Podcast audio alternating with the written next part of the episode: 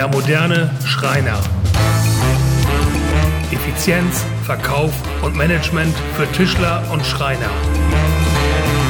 Ein Podcast von und mit Yannick Ruschmeier von Truncut.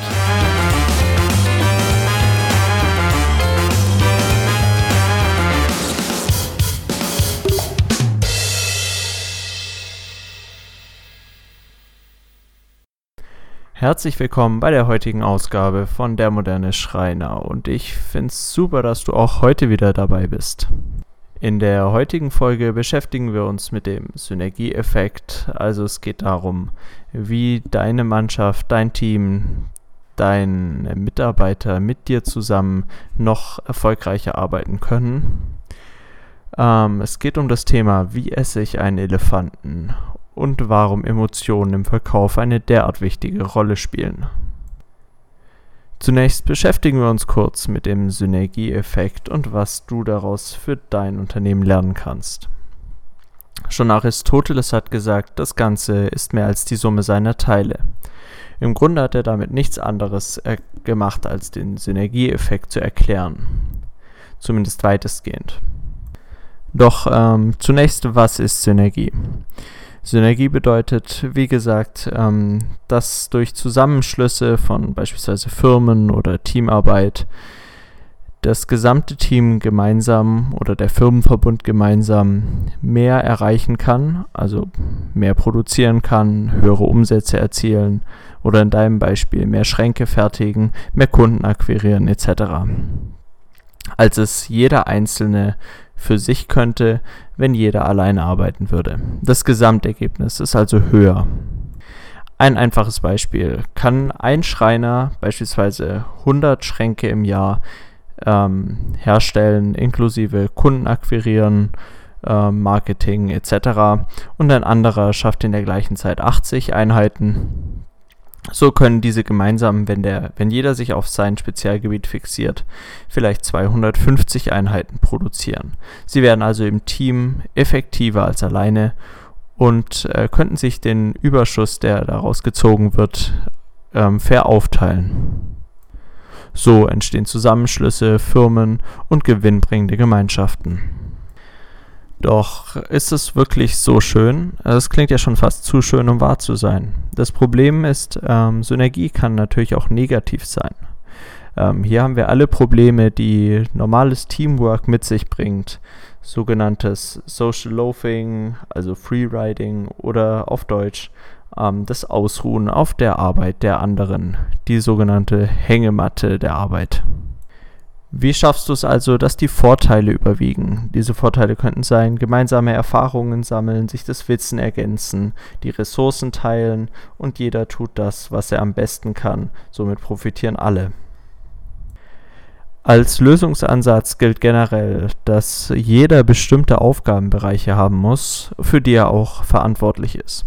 Und er ist nicht nur verantwortlich für die Aufgaben, und die Bereiche, sondern auch für die Ergebnisse, die diese Bereiche nachher erzielen.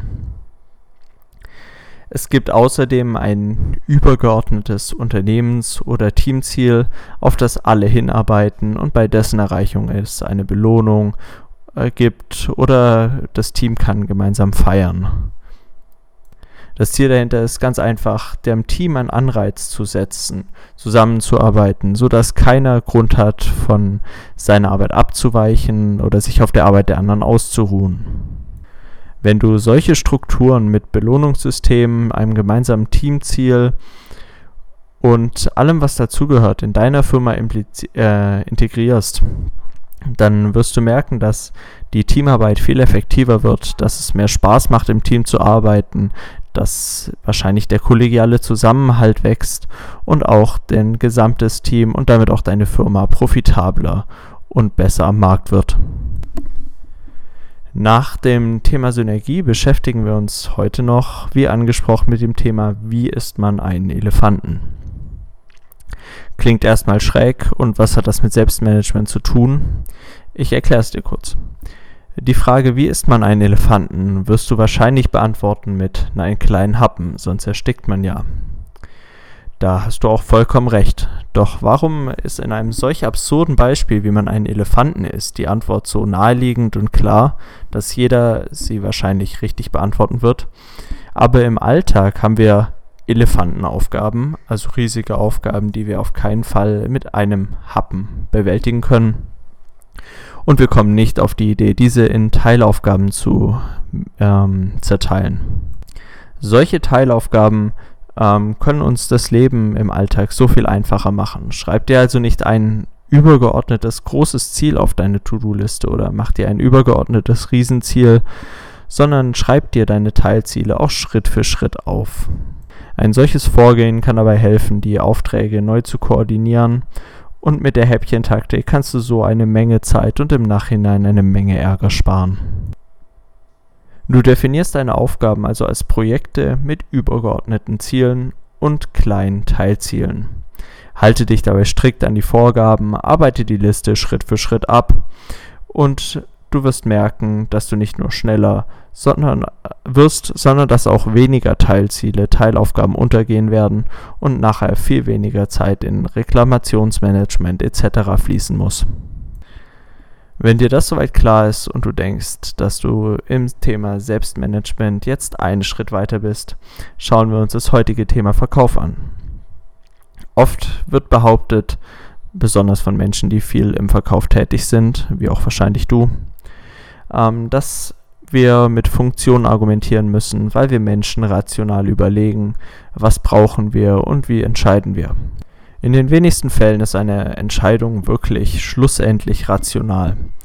Vielleicht rationalisieren wir sie im Nachhinein, aber die ursprüngliche Entscheidung ist meist zu 80% eine emotionale. Um dir das zu verdeutlichen, erzähle ich dir eine kurze Anekdote von einem bekannten Verkaufstrainer in Deutschland. Dieser erzählt in diesem Zusammenhang die Geschichte, wie er vor einer Gruppe Manager Unternehmer, Selbstständiger auftritt und diesen die Frage stellt, wie viele im Raum, die dort sitzen, ein Auto mit einem Neupreis von über 100.000 Euro fahren.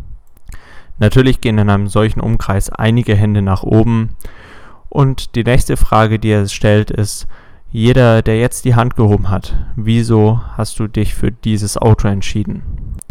Und sofort geht er zu einer Person ins Publikum, schaut diese an und fragt ihn ganz gezielt, warum hast du dich für ein solch teures Auto entschieden? Der Mann überlegt kurz und antwortet darauf, ähm, dieses Auto gibt mir einfach Sicherheit beim Überholen. Das ist ein klares Beispiel dafür, wie wir irrationale Entscheidungen, nämlich ein solches Auto, im Nachhinein rational erklären. Wahrscheinlich könnte er den gleichen Komfort, das gleiche ähm, Feeling auch mit einem Auto für viel weniger Geld bekommen.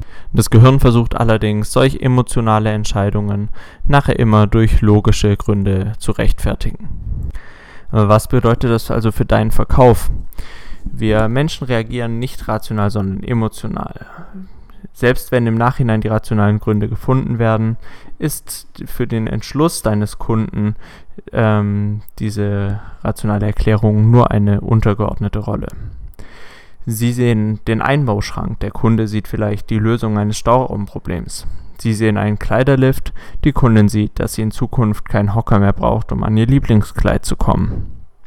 Erkennen Sie den Nutzen des Kunden und erkennen Sie die Emotionen, die ihn dazu bringt, den Auftrag an Sie zu geben. Wenn du so agierst, dann wirst du ganz schnell merken, dass deine Verkaufsgespräche eine ganz neue Wendung annehmen, dass deine Kunden viel offener mit dir sprechen und dass du wahrscheinlich viel mehr Aufträge prozentual für dich sichern kannst. Auch weißt du im Nachhinein viel besser, was dein Kunde genau will, kannst dementsprechend besser arbeiten, äh, genauere Ergebnisse abliefern und deine Weiterempfehlungsrate wird weiter steigen.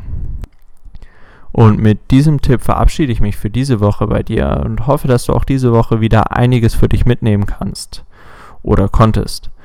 Wenn dem so ist, dann schreib uns doch eine kleine Bewertung in iTunes unten rein mit einem kurzen Feedback und was du über diesen Podcast denkst.